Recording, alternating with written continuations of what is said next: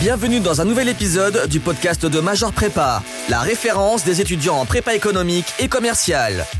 Major Prépa t'accompagne tout au long de l'année pour te permettre de te révéler au concours. Bonjour à toi et bienvenue sur la chaîne de podcast de Major Prépa. Je m'appelle Florine, euh, je suis une ancienne étudiante de l'ESSEC passée par une prépa ECE. Dans cet épisode, on va faire de l'anglais et on va s'intéresser aux erreurs de prononciation qui rendent fous les colleurs et les professeurs. Remise en contexte, tu es en colle, tu maîtrises ton sujet, tu es déterminé à réussir ton oral, tu captes bien l'attention de ton examinateur. Bref, tout se passe pour le mieux.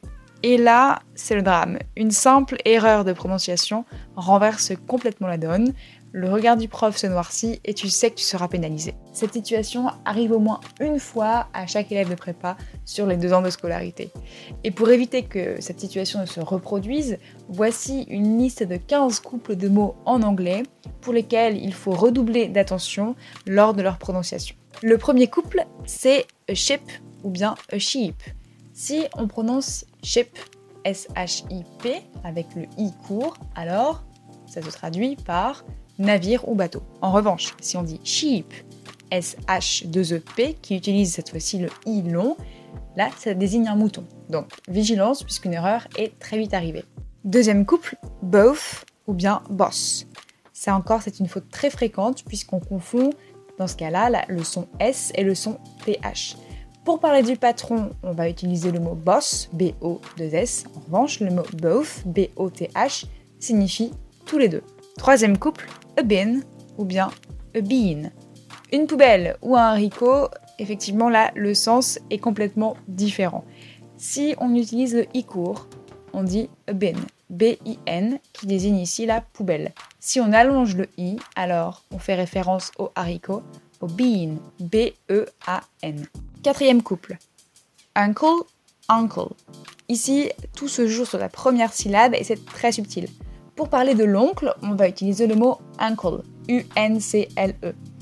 Si la prononciation tire vers le en, alors c'est la cheville et ça se dit uncle, A-N-K-L-E. Cinquième couple, a pill ou bien pill. Si on veut parler de la pilule, on utilise le mot pill, P-I-2-L, prononcé avec le i court. Et si on utilise le i long, alors c'est le verbe éplucher, to peel, P-2-E-L. Sixième couple, to hit ou bien to heat. Encore une fois, il s'agit de la prononciation du i, qui change radicalement le sens du mot. Si on veut dire frapper, il faut utiliser le verbe to hit, H-I-T, prononcé avec le i court. Si en revanche on veut dire réchauffer, dans ce cas on utilise le i long pour euh, parler avec le verbe to heat, H-E-A-T. Couple numéro 7, to live ou bien to leave. Encore une fois, il s'agit de la longueur du i dans la prononciation. Si on veut parler du verbe vivre, on dit to live, L-I-V-E, prononcé avec le i court. Si en revanche on utilise le i long, alors ça devient to leave, L-E-A-V-E, qui signifie quitter ou laisser. On continue avec le couple numéro 8, to slip ou bien to sleep. Encore une fois, la longueur du i, to slip, S-L-I-P, se traduit par glisser. Et si on allonge le i, ça devient to sleep, S-L-2-E-P, qui signifie dormir. Couple, shit, ou bien a sheet. Encore une fois, c'est le i, et là, la signification est complètement différente.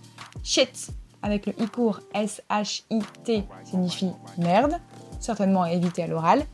Et a sheet, S-H-2-E-T, signifie une feuille de papier ou encore un drap. Dixième couple, the shore ou bien the chore. Ça, c'est une autre erreur très fréquente qui concerne la prononciation des sons che et che. Si on dit the shore, c'est le mot qui s'écrit S-H-O-R-E, on parle alors du rivage, on the shore. Si en revanche on utilise, on- si en revanche on dit the chore, ça renvoie à la tâche ménagère. The chore, ça s'écrit C-H-O-R-E. Onzième couple, the shin ou the chin. Si on veut parler du tibia, alors on utilise le mot shin, qui s'écrit S-H-I-N, et qui se prononce donc chin, presque comme le pays. Si on le prononce chin, il s'agit du menton, qui s'écrit C-H-I-N. No ou now? On a bien reconnu dans euh, le premier mot no le nom, N-O, qui utilise un O fermé. En revanche, si on veut dire maintenant, on doit utiliser euh, le mot now, N-O-W, qui utilise un O beaucoup plus ouvert. Avant-dernier couple numéro 14, to shout ou bien to shoot. Crier ou tirer un coup de feu, encore une fois, la signification est très différente. Dans le premier cas, on utilise le mot, enfin le verbe to shout, S-H-O-U-T. Dans le deuxième cas, to shoot, S-H-2-O-T, signifie tirer, donner un coup de feu. Et enfin, quinzième couple, a bird ou a beard.